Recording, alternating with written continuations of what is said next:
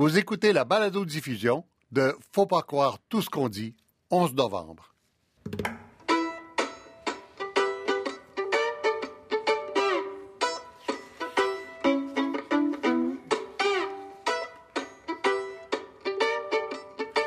Faut pas croire tout ce qu'on dit.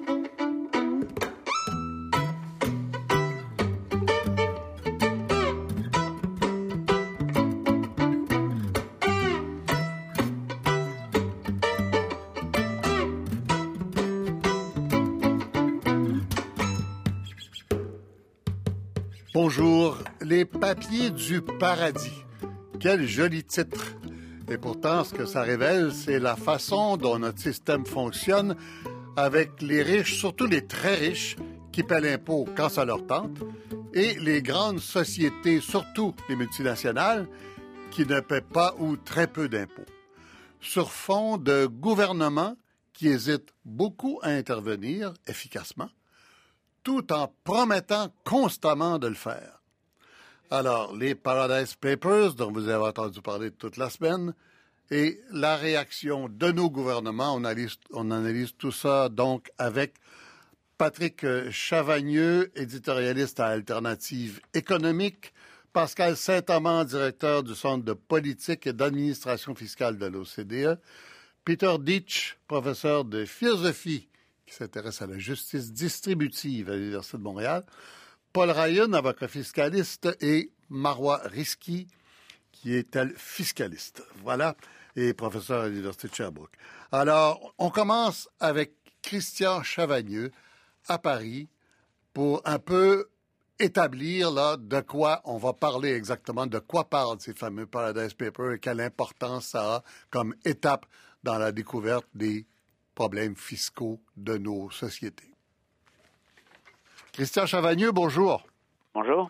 Alors, cette fois-ci, ce grand coup des euh, Paradise Papers, est-ce que ça permet d'aller vraiment plus loin dans l'analyse de la réalité que ce qu'on savait avant avec les Swiss Leaks et les Panama Papers? Écoutez, c'est une nouvelle confirmation plutôt euh, de mécanismes qu'on connaissait déjà, à savoir que vous avez vu les millions de données qui sont mobilisées par le consortium international de journalistes. On s'aperçoit qu'il y a une production industrielle et mondialisée d'opacité qui permet aux plus puissants, que ce soit les riches particuliers ou les grandes entreprises, de bénéficier de cette opacité pour échapper aux impôts. Vous dites production industrielle d'opacité. Expliquez-nous un peu eh bien, vous voyez bien que à chaque fois qu'on lève une affaire, euh, que ce soit un particulier ou une entreprise, il y a une cascade de paradis fiscaux qui sont utilisés, des comptes en banque qui passent euh, d'un territoire à l'autre et qui font le tour du monde. Donc, on essaye de d'ajouter de, l'opacité sur de l'opacité en multipliant les propriétaires. Mmh. Tout ça pourquoi? Pour dissimuler les véritables propriétaires d'argent, de dividendes. Vous savez, un paradis fiscal, c'est très simple. C'est juste une astuce juridique qui permet de découpler deux choses. D'un côté, mmh. Un revenu que vous touchez, un salaire, des dividendes, un héritage, mhm. euh, tout ce que vous voulez, et de l'autre côté, le territoire où ces revenus vont être enregistrés et donc contrôlés et taxés. Un paradis fiscal, c'est ça. L'argent n'a pas bougé, mais on vous fait croire qu'il est enregistré ailleurs et donc il est peu contrôlé et peu taxé. Et ça, ça réclame de mettre de l'opacité, c'est ce que font, c'est ce que nous ont montré encore une fois les Paradise Papers.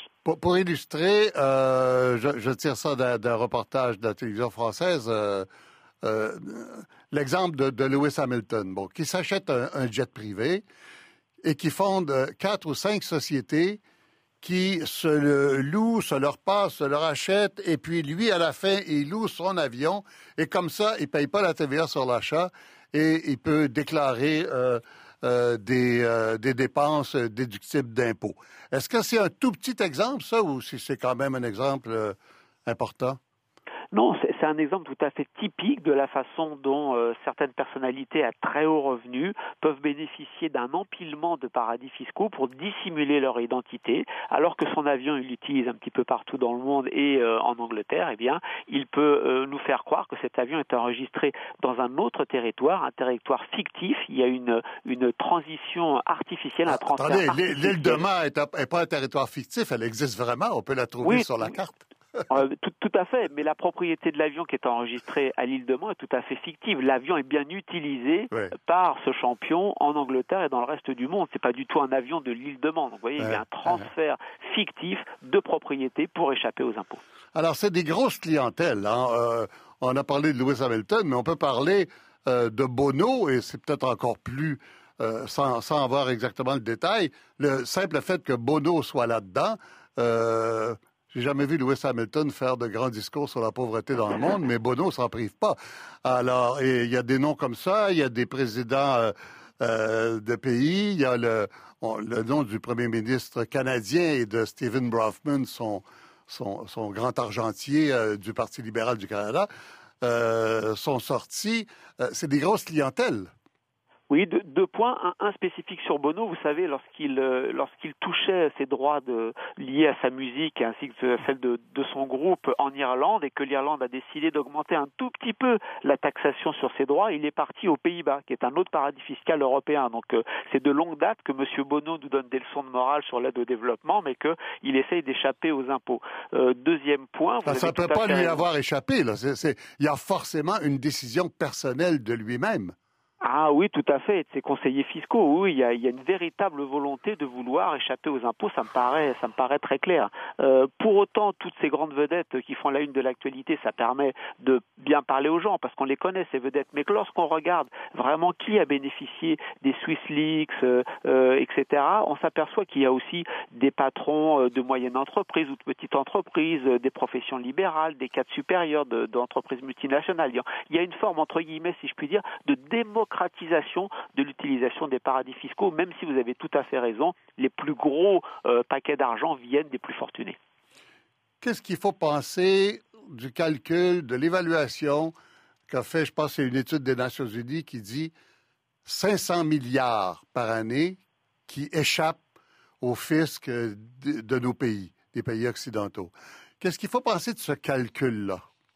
Bah, vous savez, on est dans le domaine de l'opacité, donc il n'y a pas vraiment de, de, lieu où on peut faire les calculs. On ne peut avoir que des estimations et, de fait, sur euh, les différentes estimations, on est sur des fourchettes assez, assez larges, fourchettes basses entre 300 et 400 milliards de dollars américains perdus euh, euh, à la fourchette basse, entre 800 et 900 milliards perdus chaque année dans le monde en fourchette haute. Donc l'estimation des États-Unis, des Nations Unies, pardon, qui concerne uniquement les 500 milliards que vous citez, concerne uniquement les recettes fiscales perdues par les pratiques fiscales douteuses des multinationales. On est tout à fait dans, dans l'épure euh, de, cette fourchette, c'est-à-dire que c'est tout simplement des montants énormes. Hmm. Pourquoi les gouvernements permettent-ils aux multinationales de décider où elles font des profits, où elles vont euh, dépenser, comment elles vont calculer euh, les profits par pays? Pourquoi est-ce qu'il n'y a pas une solution? Il y en a plusieurs qui ont été proposées, entre autres soit euh, charger la taxe sur le chiffre d'affaires euh, qui est facile à calculer, soit diviser les profits que les sociétés comme Apple sont bien obligées de dévoiler aux actionnaires un jour par l'activité économique dans chaque pays. Il y en aurait des solutions, non?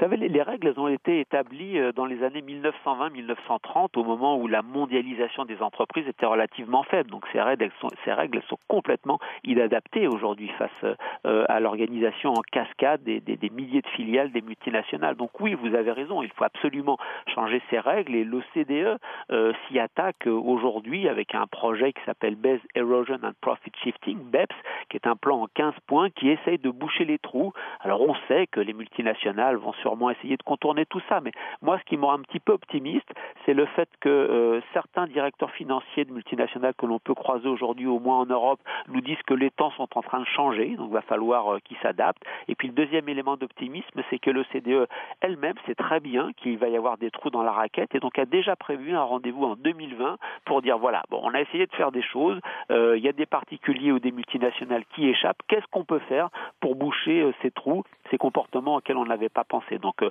on est seulement au tout début d'un processus pour que et les riches et les multinationales payent leur juste part d'impôts. On est au début d'un combat, il faut continuer à le mener dans les années qui viennent. au début d'un processus, écoutez, 1930, ça fait quand même longtemps. Euh, les Swiss Leaks, ça fait longtemps. C'est la première fois qu'on a eu des documents, ça fait quand même, ça fait une vingtaine d'années, quoi, c'est ça? Non, non, les Swiss Leaks, ça date, ça date de 3-4 ans.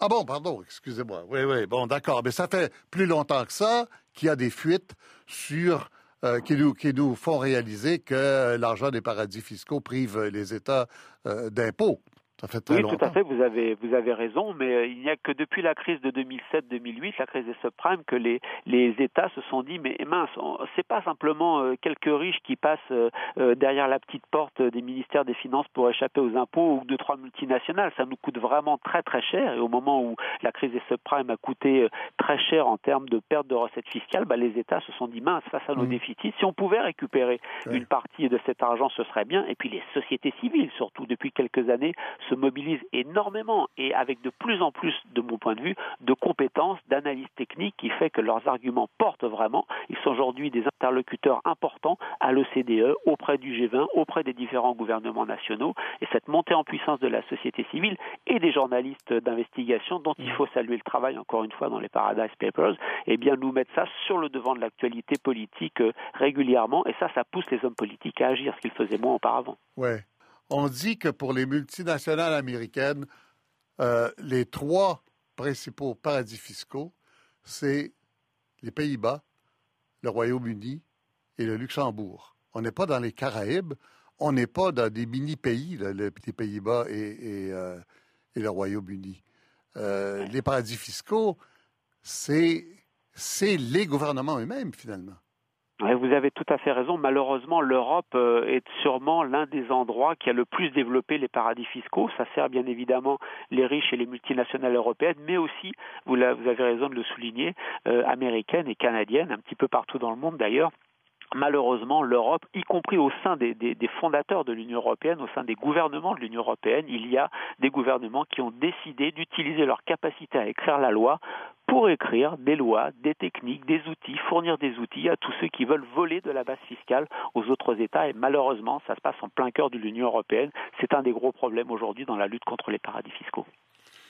Christian Chavagneux, euh, je retiens que vous avez quand même euh, prononcé le mot optimisme à un moment donné.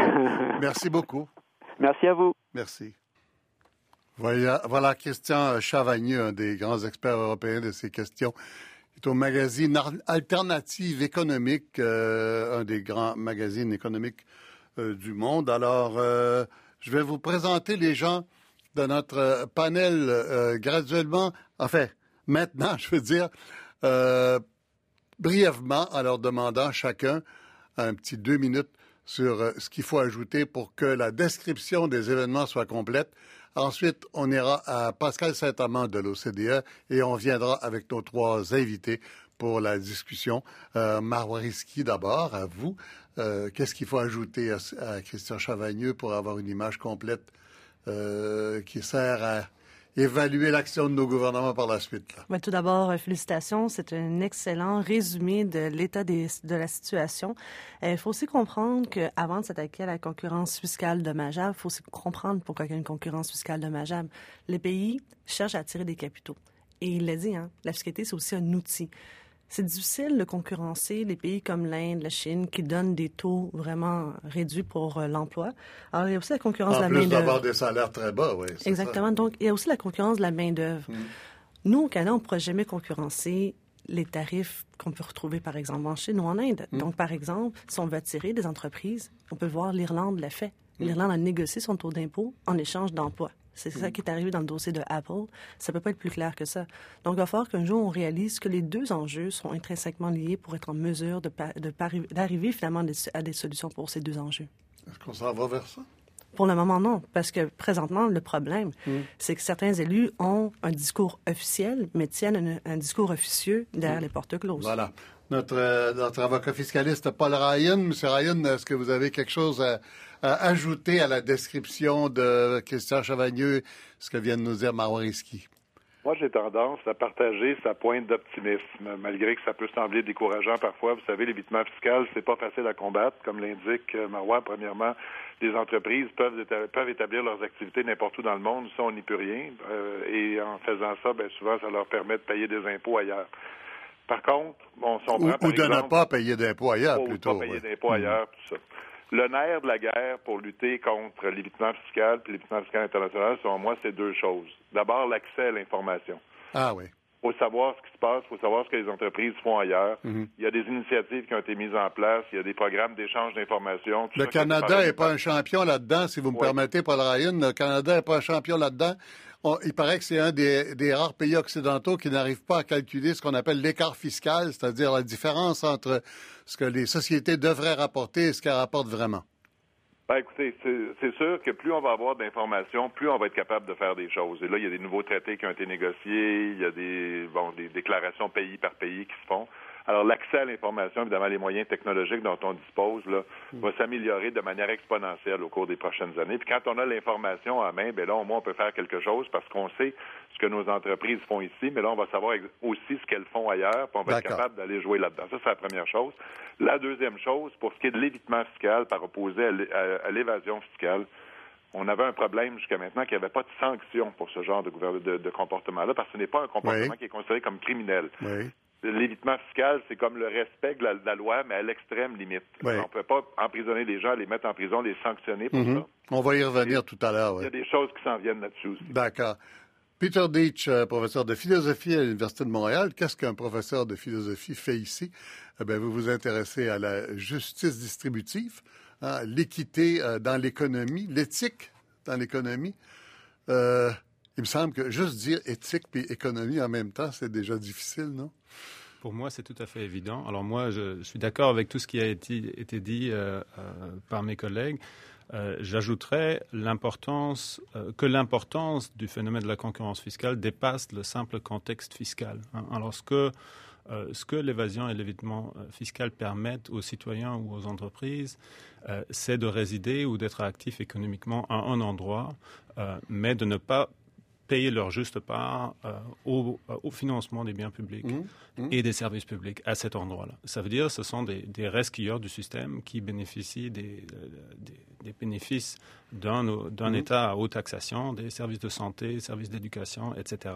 Sans- qu'on a perdu de vue euh, une notion de solidarité sociale qui, qui avait lieu, en tout cas, il me semble, quand moi j'étais jeune, il y a euh, plusieurs années. C'est un, c'est un, un désengagement du contrat social et Ouais. c'est pour ça que euh, c'est un problème fondamental pour notre démocratie qu'il faut, Ouais. euh, qu'il faut adresser. D'accord. Alors, on reviendra avec vous trois après cette entrevue avec euh, Pascal Saint-Amand, qui est le directeur du Centre de politique et d'administration fiscale de l'OCDE.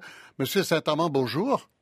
Bonjour. Alors, on vous connaît un peu ici, on vous entend quelquefois, on vous voit quelquefois à la télévision. On sait que vous êtes un de ceux qui euh, organisaient un peu la lutte contre euh, ces, ces stratagèmes-là. Le problème, c'est qu'à l'OCDE, vous dépendez des pays qui permettent ces pratiques-là. Vous êtes un peu coincé dans un rôle où euh, vos patrons, ce sont les gens qui permettent ça.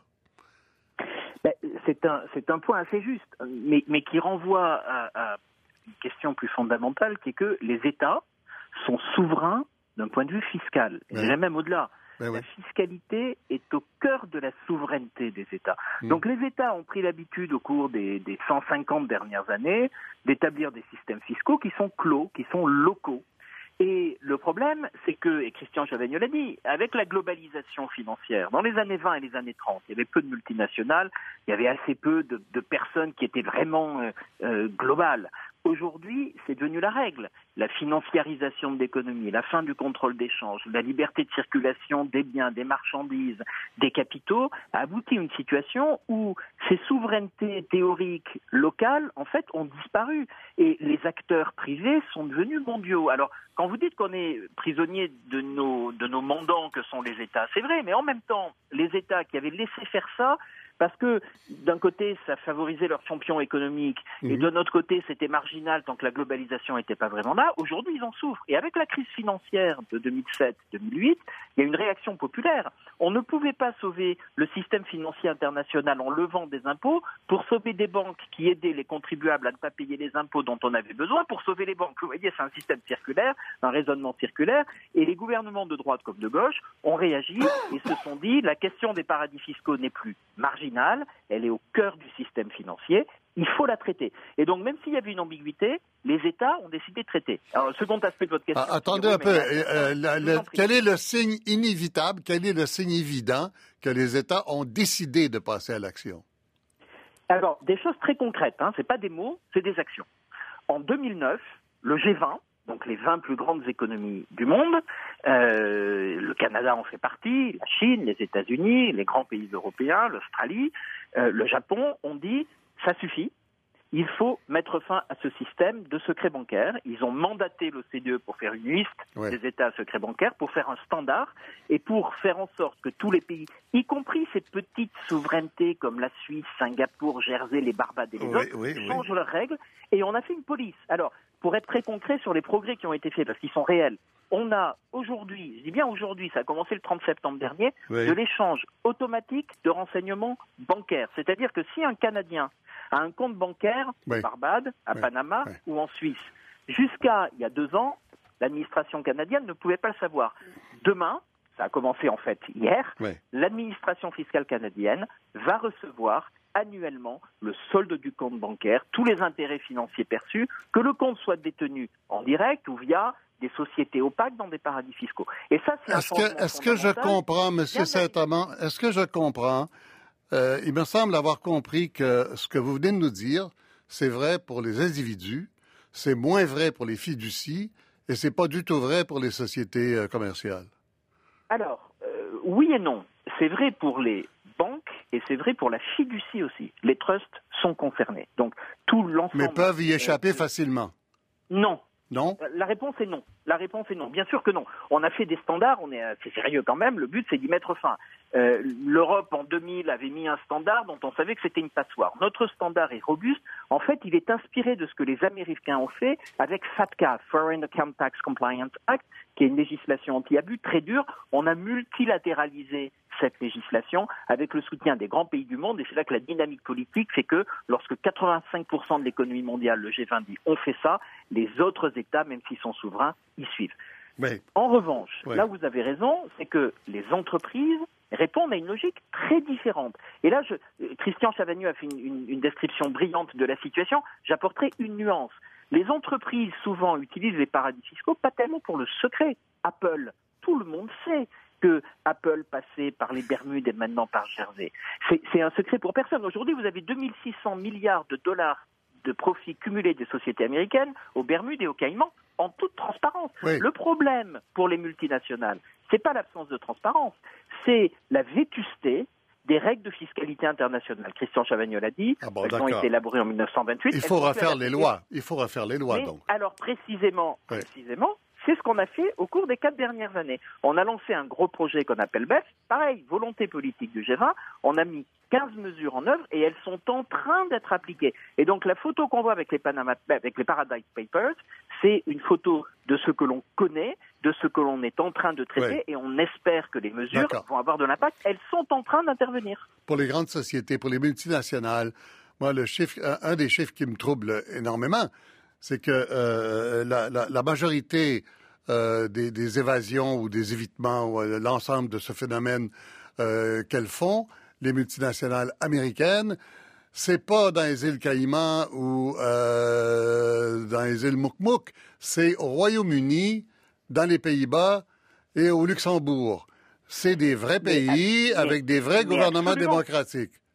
C'est pour ça qu'il fallait changer les règles pour tout le monde. Et ce que nous avons fait à l'OCDE, c'est qu'on a mis en place un groupe qui est un peu obligatoire en termes de, de, membership, qui comprend aujourd'hui 105 pays, qui comprend les pays de l'OCDE, qui comprend aussi l'Irlande. Vous n'avez pas mentionné l'Irlande, mais en réalité, pour, les entreprises, pour les entreprises américaines, ça commence par l'Irlande, avant même les Pays-Bas. Donc dans la mhm. hiérarchie, vous avez l'Irlande, les Pays-Bas, puis le Luxembourg. Mais ce sont des schémas globaux qui utilisent tous les pays, et c'est pour ça que les nouvelles règles que l'on fait s'appliquent dans tous les pays, et pas seulement aux Caïmans et aux Bermudes, mais aussi en Irlande, au Luxembourg, aux Pays-Bas, et aussi au Canada, aux États-Unis et dans les autres pays. Donc on a mis en place des règles minimum. Je vais vous donner un exemple concret pour qu'on sache de quoi on parle.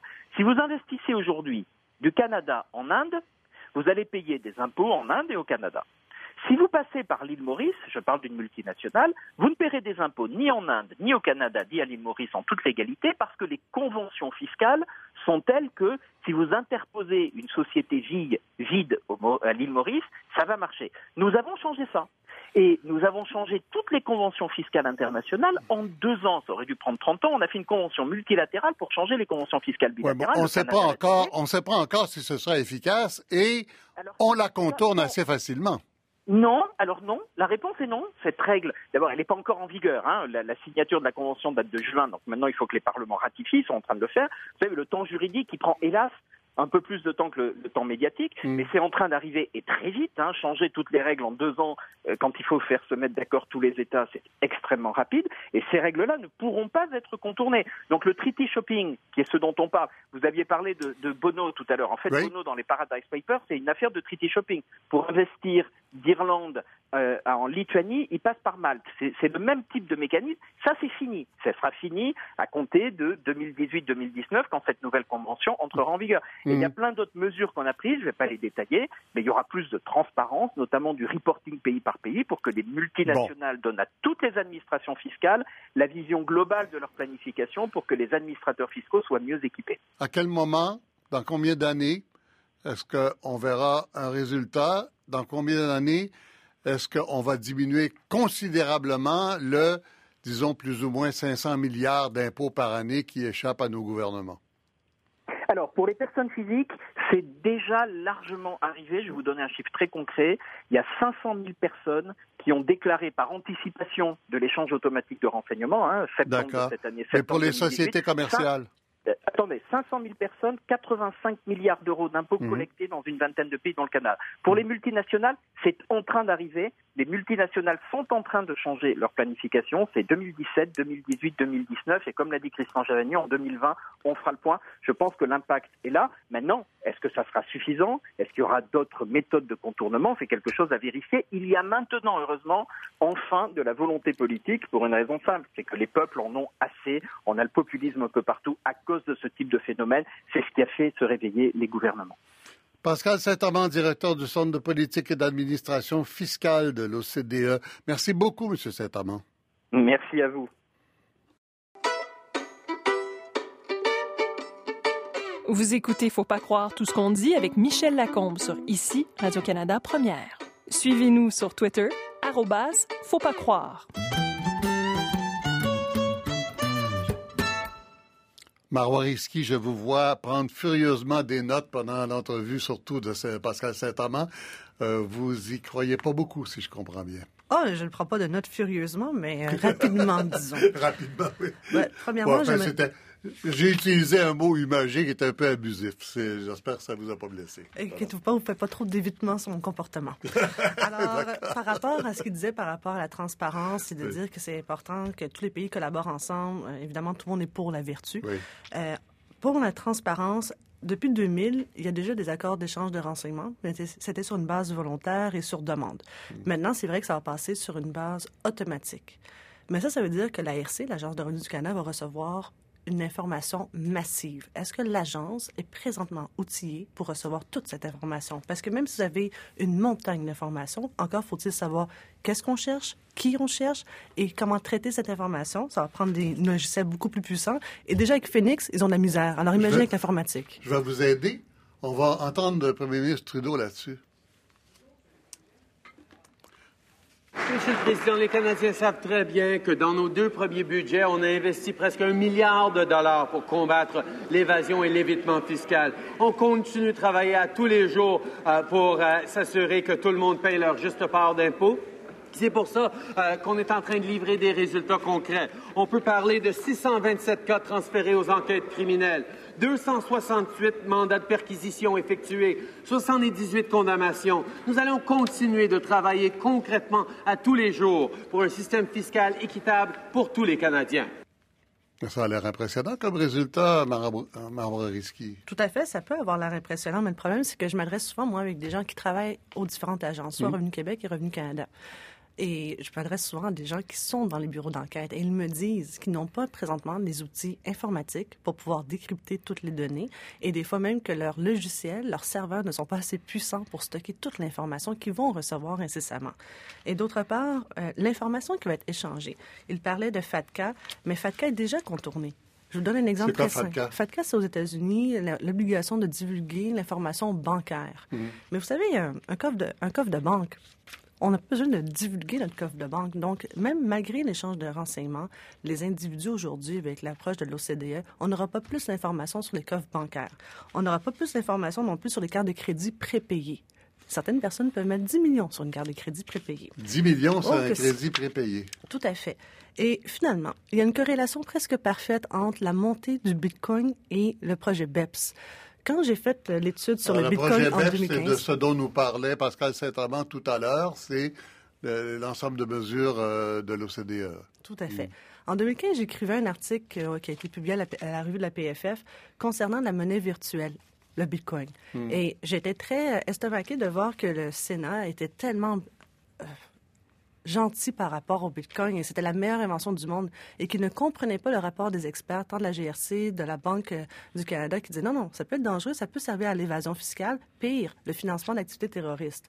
Aujourd'hui, le Bitcoin est passé de 1000 dollars à 7000 dollars de valeur boursière. Ça commence à faire cher, hein? Et le Bitcoin, vous savez, hein, ça peut appartenir à n'importe qui. Alors, qu'est-ce que l'OCDE va faire? C'est bien d'avoir des... Euh, Moi, je suis pas très familier. Je suis pas sûr que nos auditeurs sont Ah. très familiers. C'est cette euh, Monnaie électronique qui n'existe pas, mais qui existe quelque part dans le nuage, qu'on dit maintenant. C'est un Euh, véritable portefeuille numérique. Alors, c'est virtuel, mais c'est de l'argent quand même. Vous pouvez acheter avec ça n'importe quoi, incluant des armes. Alors, c'est pour ça que l'OCDE... a- incluant a- des armes. Oui, incluant des armes. Alors, c'est pour ça que d'ailleurs, le, le rapport de la GRC avait dit faites attention, ça peut financer des activités terroristes. Alors, c'est pour ça que l'OCDE a pris des bonnes approches. Monsieur Jean-Pierre Vidal, professeur au HEC, disait que les mesures, dans 20 ans, on verra les effets. 20 ans, ça commence à être long. Quand on pense que depuis 1920, on pense à l'évasion Ouais, fiscale et à- depuis 1930 à l'évitement fiscal. Alors là-dessus, j'invite aussi l'OCDE à penser à qu'est-ce qui arrive présentement, les nouvelles approches pour ne pas payer d'impôts.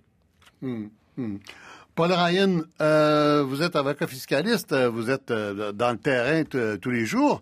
Euh, donc, j'imagine que vous regardez attentivement euh, l'action des gouvernements.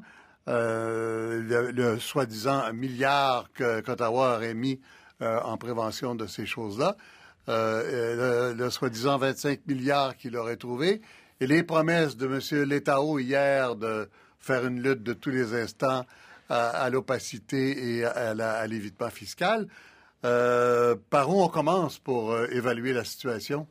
Bon, au Canada, on a deux niveaux de gouvernement. Je pense qu'on peut dire à ce stade-ci que le Québec se, distingue un peu là-dedans, malgré que c'est pas nécessairement lui qui a l'initiative, parce qu'évidemment, tous les échanges d'informations dont on a parlé jusqu'à maintenant dans l'émission, ça se fait entre les gouvernements des autres pays et le gouvernement fédéral. Le Québec n'est pas nécessairement partie prenante à ces échanges-là. Il y a même des accords qui empêchent le- ou qui interdisent au gouvernement fédéral de partager cette information-là avec, euh, entre guillemets, ces succursales que sont les provinces, tout ça, à moins d'obtenir l'autorisation express de ces pays-là. Il y a des démarches qui sont faites pour ça. Mais le Québec, moi, je trouve, dans le document qui a été déposé hier, là, par hasard, euh, ça tombait en, en- en pleine semaine là, des Paradise Papers, euh, va- faire des bonnes choses. Parce qu'avec l'évitement fiscal, parce que l'évasion fiscale, tout le monde s'entend, c'est criminel, mais l'évitement fiscal, d'étirer la sauce au maximum, selon moi, il y a toujours eu deux problèmes qui font en sorte que, peu importe ce qu'on en dit, les gens continuent à en faire. Le premier problème, c'est qu'il n'y a, il y a pas de, il y a pas de sanction. Je vous dirais même, c'est c'est le problème principal. Parce que euh, Ça, ça veut dire qu'une compagnie qui se fait prendre, disons, à ne pas avoir payé, euh, disons, 10 millions d'impôts, la sanction, ça va être de payer 10 millions, c'est ça? Ben, c'est ça. On va vous vendre un plan d'évitement fiscal en vous disant, vous venez de vendre votre entreprise 100 millions, ça devrait vous coûter 25 millions. On, a une- on va vous monter une patente, ça va vous coûter 10 millions au lieu de 25 millions. Puis le pire qui va pouvoir vous arriver si vous faites prendre, c'est que vous allez payer le 15 millions de plus de toute manière. C'est sûr que c'est incitatif. Et là, il n'y a jamais eu grand-chose de fait là-dessus. Le Québec a amené quelque chose en 2009 qui était un premier soubresaut, où ils sont venus dire, si vous faites de l'évitement fiscal ou quelque chose qui pourrait s'apparenter à l'évitement fiscal, on va vous donner le choix de venir nous le divulguer dès le départ. Quand vous faites la transaction, vous envoyez un formulaire disant j'ai fait une transaction, moi je pense pas que c'est de l'évitement, mais ça en est peut-être, alors je vous invite à la regarder. Si vous envoyez ce formulaire-là, vous n'avez pas de problème. Si vous n'envoyez pas ce formulaire-là, et si jamais il est déterminé au bout de la ligne que c'est de l'évitement fiscal, vous allez avoir une pénalité de 25% de l'impôt que vous avez euh, réussi à économiser en faisant ça. C'était pas grand Mais chose. seulement sur l'impôt du Québec. C'était seulement sur l'impôt Oui. du Québec, pour des raisons que j'ai de la misère à comprendre. Peut-être les professeurs universitaires le comprendront mieux. Le fédéral n'a pas suivi là-dessus. Dans son annonce d'hier, ça n'a pas été publicisé, le Québec monte, monte la mise. Il propose de monter cette pénalité. Il monte la mise de deux manières. Premièrement, il propose de monter cette pénalité-là à 50% au lieu de 25 et deuxièmement, il vient dire, si jamais vous faites prendre que la règle générale anti-évitement qui vise à attraper ce genre de situation-là, si jamais on vous attrape, à partir du jour où on va vous avoir attrapé avec ça, même si ce n'est pas de l'évasion fiscale, même si c'est juste de l'évitement fiscal, vous n'allez plus pouvoir avoir de contrats gouvernementaux. On vous ferme le robinet des contrats gouvernementaux, non seulement à l'entreprise qui a fait ça, mais aux professionnels qui ont fait la promotion de ce plan d'évitement-là. Là, c'est les cabinets conseils d'avocats, de fiscalistes, etc. Exactement. Et moi, je pense que ce genre de mesures-là, avec, comme je l'ai dit, deux choses. D'abord, l'accès à l'information qui va nous internationale, qui va nous permettre de plus en plus de savoir ce qui se passe, mais de l'autre côté aussi de commencer à amener des sanctions pour ce genre de, comportement-là. Le rapport de la Commission des finances publiques, elle un, mm. un, peu plus loin, suggère de criminaliser ça aussi, l'évitement mm. fiscal. Mm. Que si vous allez vraiment trop loin faire l'évitement fiscal, ben, vous allez peut-être vous retrouver derrière les barreaux aussi. On est peut-être à une autre étape. Oui, mais c'est ça, on commence, on promet. Pour le moment, c'est comme un projet, quoi. Mais encore là, le droit criminel est entre les mains du gouvernement fédéral. En plus, oui. Dans son document d'hier, le gouvernement provincial dit qu'il a entrepris des discussions avec le fédéral à ce sujet-là. Hmm. Comment le fédéral va réagir? Puis le fédéral, ben lui, il fait bien des annonces, mais malheureusement, beaucoup, beaucoup de communication, puis souvent un peu de résultats avec des données qui sont pas tout à fait justes. On, a, on nous a dit on a dépensé un milliard. Mais en fait, sur le milliard, il y a juste 40 millions de, de, dépensés à date. Oh. On nous a dit on a collecté 25 milliards, mais là, c'est devenu un espoir de collecter 25 milliards. Je pense que ça oh. pas la, la crédibilité de, l'opération, qu'on annonce toutes sortes de choses comme ça au niveau international, et que pendant ce temps-là, ben, on s'attaque aux PME du Québec avec euh, les mesures qui ont été annoncées par le ministre Morneau le 18 juillet, qui sont des entreprises captives puis plus faciles à taxer que ces grandes transactions internationales-là. Euh, le message passe pas bien, en tout cas. Écoutez, euh, Paul Ryan, je vais profiter du fait que vous êtes avocat. Je n'oserais pas le dire si je n'avais pas bon avocat avec moi. Vous dire que le milliard, c'est un mensonge et le 25 milliards aussi. Ben, c'est-à-dire que le milliard, c'est un engagement. Quand on fait un discours budgétaire, on dit on va mettre un milliard là-dedans. On n'a pas dépensé le plein milliard, c'est un engagement sur un grand nombre d'années. Puis selon ce qu'on lit dans les médias, il y aurait juste une partie d'à peu près 40 millions de cet argent-là qui serait déjà dépensé. Et le 25 milliards? On présente l'information. Et le 25 milliards qu'on aurait ramassé? Encore là, je suis pas dans le secret des yeux, mais on a vu que ça a été dit comme ça au départ, puis qu'après ça, ben, on a retraité un peu plus tard cette semaine dans les médias pour dire, ben, c'est 25 milliards qu'on espère collecter. Ah, d'accord. Et qu'on n'a pas nécessairement encore collecté. Marois oui. Ah, totalement d'accord avec euh, Maître Ryan. Effectivement, euh, la ministre du Revenu national, Mme Leboutier, est revenue sur ces mots. Elle a dit finalement, on a identifié 25 mmh. milliards, mais ce n'est pas 25 milliards sonnantes dans les coffres de l'État. Alors, Peter Ditch, euh, je l'ai évoqué tout à l'heure. Il me semble, je ne vais pas faire de la nostalgie, mais il me semble que nos sociétés, il y a une, trentaine d'années, une quarantaine d'années, étaient en train de bâtir la social-démocratie sur la base du bien commun et de la solidarité entre les citoyens. Est-ce que ça, c'est en train de, ou c'est déjà cassé? ce qui a changé, c'est la mobilité du capital. Et là, j'aimerais revenir sur le discours de, Pascal Saint-Amand. Euh, je suis partagé. Alors là, je suis totalement d'accord avec lui. C'est euh, par rapport à son diagnostic sur la souveraineté. Hein. Euh, il a raison de dire que la souveraineté formelle des États euh, elle ne veut plus rien dire dans une ère de, mobilité du capital. Mhm, mhm. Euh, ça veut dire le, le, Québec ou le Canada en beau a décidé qu'on veut taxer le capital à 30%. Si le capital s'en va, ça ne va pas se refléter dans nos, dans nos revenus. Mhm. Ça veut dire le, le défi dans une euh, réforme sur la concurrence fiscale, c'est de, de, redonner une substance à cette souveraineté fiscale. alors pour cela, il faut absolument une solution multilatérale. Euh, là où je ne suis pas d'accord avec M. Saint-Amand, c'est euh, sur les réformes qu'on a mis de la part de l'OCDE et euh, leurs promesses. Alors, moi, je dirais qu'on a vu plus de progrès sur l'évasion fiscale individuelle, bien que je suis d'accord avec les, réserves que Marwa Risky vient d'énoncer. Il y a encore pas mal d'échappatoires et de manières de contourner, mais là, au moins, les intérêts des États se recoupent personne ne veut perdre des revenus à des individus riches qui ne paient pas leurs impôts. Par, contre, c'est plus difficile pour les sociétés pour, commerciales. Pour les multinationales, là, c'est difficile parce que parce qu'il y a un chantage à l'emploi. Et il y a un chantage à l'emploi et les intérêts des entreprises, ne se, euh, des, États, ne se pas nécessairement. Mais non, ils sont en concurrence les uns avec les autres pour avoir l'usine machin. Juste un mot sur la stratégie de l'OCDE. Alors, la, stratégie de l'OCDE vise à réparer le système qu'on a actuellement. Le mhm. système qu'on a actuellement, il est basé sur le principe de pleine concurrence. Ça veut dire si vous avez une multinationale avec deux subsidiaires dans deux pays, les deux subsidiaires sont censés de faire affaire entre elles comme si c'était une autre entreprise. Mhm. Mhm. Euh, L'OCDE veut réparer ça et faire respecter ce principe. Moi, je pense que cette stratégie a à l'échec parce que c'est un jeu de chat ou souris entre euh, les autorités fiscales et euh, les avocats des, multinationales. Il y a un autre système qui serait une taxe unitaire avec apportionnement par une formule du droit de taxer. Comment est-ce que ça fonctionne? Prenons un exemple canadien, Bombardier. Là, on calculerait les profits de Bombardier sur une base globale.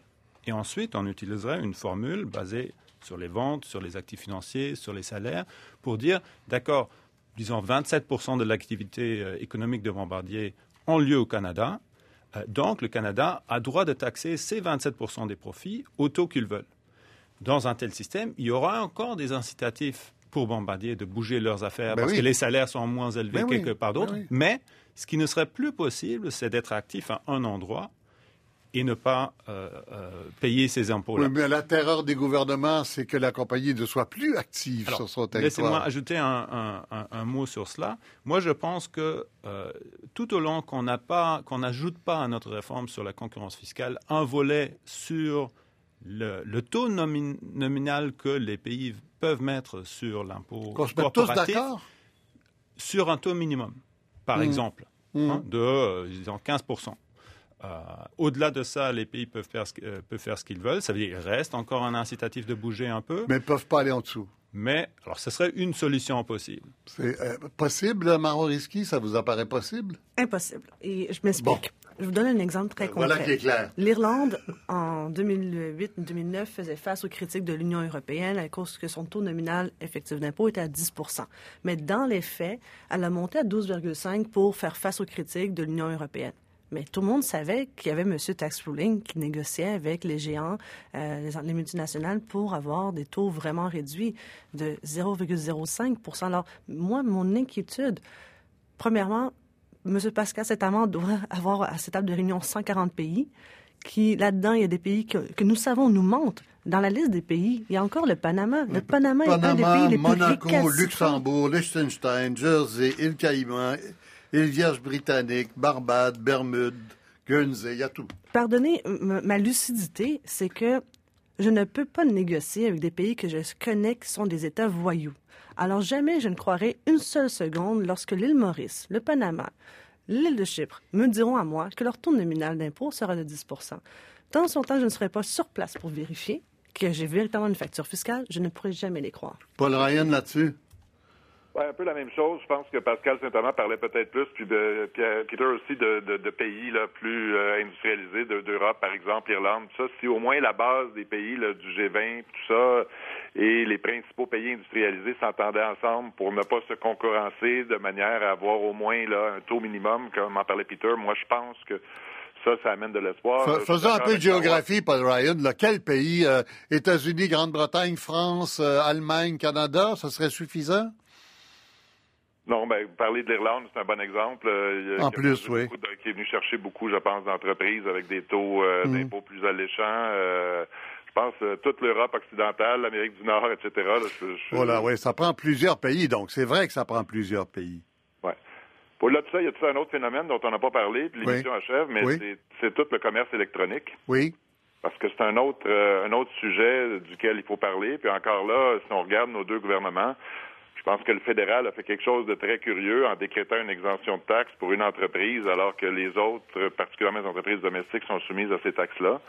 Encore là, le gouvernement provincial a annoncé dans son document d'hier qu'il veut taxer euh, le, commerce électronique de manière efficace. C'est pas facile. C'est un défi. C'est Marois cette semaine dans un tweet qui, qui citait quelqu'un qui disait si on a réussi à aller sur la Lune, on devrait être capable de remplir ce défi-là. Ah, oui. Euh, Patrice Roy qui me citait. Mais euh, Paul, en, fait, là-dessus, je crois avoir lu les Soyons clairs, on parle du syndrome Netflix. Là. Oui, mais je vais être excessivement clair. hier, j'ai lu le rapport de 260 pages qui était déposé par M. Letaou lors de l'interprétation. Vous lisez vite, vous, hein? Toujours. Moi, c'est juste matin. je vous dirais que qu'est-ce qui m'a frappé, c'est qu'il n'y a aucune mesure concrète. Il n'y a aucun changement à la notion d'exploitation d'entreprise. Et du propre aveu du ministre Letao, ça, ça veut dire que malgré qu'est-ce qu'il a déposé hier, demain, Netflix ne sera pas imposé, Airbnb non plus. Alors. Attendez, c'est pas ce qu'il nous a dit, là. Et après, par la suite, il a répété, les lois actuelles ne changeront pas. On va simplifier l'enregistrement. Donc, les entreprises qui veulent pouvoir être assujettis pourront avec un régime simplifié. Mais on ne change pas ici aujourd'hui la notion d'exploitation d'entreprise. comme ça, moi, Marois, par, par ailleurs. Ce que, ce que j'ai compris, là, c'est que, bon, ça va prendre des modifications à la loi pour forcer. Parce que la taxe, ça s'applique. Aujourd'hui, euh, Michel, quand vous, vous abonnez à Netflix chez vous, puis vous payez la taxe, vu que Netflix la collecte pas, vous devriez faire un chèque puis l'envoyer au gouvernement par la poste. Oui, je sais que je devrais, oui. Comment vous le faites pas? Parce que c'est le, fournisseur, normalement, qui perçoit la taxe. Oui. Là, le problème, c'est que les entreprises non résidentes qui fournissent des services ici n'étaient pas enregistrées. Moi, ce que j'ai compris du document, c'est qu'on veut les contraindre à s'enregistrer en créant un régime plus simple, mais on veut quand même les contraindre à s'enregistrer. Et là, encore une fois, comment on va faire respecter cette contrainte-là, c'est ça le problème. Et je hmm. reviens toujours euh, à, même, à la même chose que je dis depuis le début de l'émission. Pour les contraintes, ça va prendre un jeu de sanctions. Et moi, je pense que ça va être ça. Ça va être un jeu de contraintes et de sanctions. Mais il va falloir modifier la loi pour clarifier que ces entreprises-là, Marois, doivent s'enregistrer. Moi, je pense que le document indique que ça va se faire. Ça s'est pas fait hier, mais que ça va se faire et que ces règles-là seraient annoncées dans le cadre du budget 2018, là, au début de l'année. Paul, la question a été posée directement au ministre, à savoir si oui ou non on va changer la notion d'exploitation d'entreprise et est-ce que ça va faire un effet sur Netflix? La réponse était négative de la part du ministre Letao. Ça, ça peut être au niveau des impôts, mais au niveau non, de la non, les taxes de vente que je parle. Je parle clairement aujourd'hui des taxes de vente. OK. Peter Ditch, oui. Deux remarques sur, l'idée d'un taux minimal sur l'imposition des, des, multinationales. J'ai jamais dit que ce serait facile, mais je pense que si on ne le fait pas, l'engagement de nos gouvernements de régler vraiment le déplacement du profit ne sera jamais crédible à cause du, chantage euh, des, emplois que vous, avez mentionné tout à l'heure. On a simplement peur de perdre des emplois s'il n'y a pas un minimum. Deuxième chose, ce, serait seulement cohérent euh, d'adopter une telle politique parce que c'est la même chose qu'on le fait dans, le cadre du commerce. On dit au gouvernement, vous ne pouvez pas subventionner vos entreprises. Qu'est-ce que c'est un impôt? C'est le revers de la médaille d'une subvention. Ben Ça veut dire que ce ne serait que cohérent de dire que euh, vous ne pouvez pas subventionner et vous ne pouvez pas aller euh, au-dessous d'un certain Mais la cohérence en politique, vous savez, parfois... Euh, une des choses qu'on a dit autour de l'affaire Netflix, c'est que Netflix paie les taxes dans les pays qui l'exigent. Tout à fait. Alors, le problème, c'est pas Netflix qui ne paie pas ses taxes, c'est le gouvernement canadien qui ne demande pas à Netflix de payer ses taxes. C'est ça la, perfidité de la concurrence fiscale. Alors les, États sont dans, un, dans, une situation où ils, intérêt, où ils ont intérêt à jouer ce jeu-là. Euh, et c'est mm. sûr que quand on découvre que certains de nos, euh, de nos politiciens se retrouvent eux-mêmes sur les listes des, Paradise Papers, on perd un peu confiance qu'ils vont régler le problème. Pire que cela, je vous dirais, euh, tantôt, M. Setamant rappelait que c'est d'abord au gouvernement de gouverner parce qu'ils sont ben, souverains. Aujourd'hui, tout le monde comprend que l'Irlande et le Benelux sont contraints par l'Union européenne d'arrêter de faire des aides d'État illégaux. Toutefois, J'invite les gens à lire le livre de Four qui a été écrit par Scott Galloway. D'ailleurs, le premier ministre lui-même le lit, ainsi que... Scott Galloway. Oui, professeur de NYU. De Four, le, le 4. Quoi. Exactement, qui vise Facebook, euh, Google, Amazon, ainsi... GAFA. Oui, les GAFA. Voilà. Alors, je vous dirais que je ne suis pas du tout maintenant étonnée de voir défiler ces géants au bureau du premier ministre. Et qu'est-ce que vous pensez qu'ils font présentement? Ils négocient leur taux d'impôt. Alors, on remplace... Ils vont prendre le thé, non? Non, non, non. Je pense que ça négocie présentement leur taux d'impôt un peu comme Netflix a fait. Netflix a été défiscalisé et honnêtement, c'est dangereux parce qu'on va remplacer l'Irlande par le Canada si on ne fait rien. Il faut quand même rester lucide. Euh, si les entreprises veulent faire des affaires ici, encore faut-il payer leurs impôts. OK. Pourquoi les gouvernements feraient ça? Pourquoi, les, pourquoi les, est-ce qu'ils sont de mauvaise foi? Non, parce que Amazon, prenons l'exemple. Amazon fait une course à tous les pays puis toutes les villes. Donnez-moi le meilleur mm. taux. Je vous promets 50 000 emplois. Mais n'importe qui qui est un petit peu intelligent serait allé voir les entrepôts de Amazon pour voir qu'en fait, il n'y a pas un chat dans les entrepôts d'Amazon. Ils vont jamais créer 50 000 emplois directs. Oui, euh, Peter Les gouvernements vont faire ça une fois qu'il y a une coalition d'électeurs qui le demandent. Alors, les, travailleurs, les consommateurs qui pourraient payer moins d'impôts si les autres payent leur juste part, il faut qu'ils soient, conscients du, problème. Et il faut aussi une alternative politique parmi les, les partis politiques qui mettent ça sur l'agenda. Paul Ryan, en terminant, 20 secondes. Ben, il reste beaucoup de travail à faire, mais moi, je continue à penser qu'on progresse, on s'en va dans la bonne direction. Mais il reste beaucoup de travail à faire. On s'en va dans la bonne direction. Oui, regardez, au niveau. Il me semble qu'on vient de constater que les gouvernements sont incapables d'agir, non? En 10 ans, on a vaincu le secret fiscal en Suisse, puis dans tous ces paradis fiscaux-là, le secret bancaire, je veux dire. On a du travail à faire maintenant sur l'évitement fiscal, puis c'est, le, train est sorti de la gare, en autant que je. Merci infiniment à tous mes invités. Merci à l'équipe Benoît Soriol, Média Alaoui, Marie-Josée Gendron, Jacques Castonguay. À samedi prochain.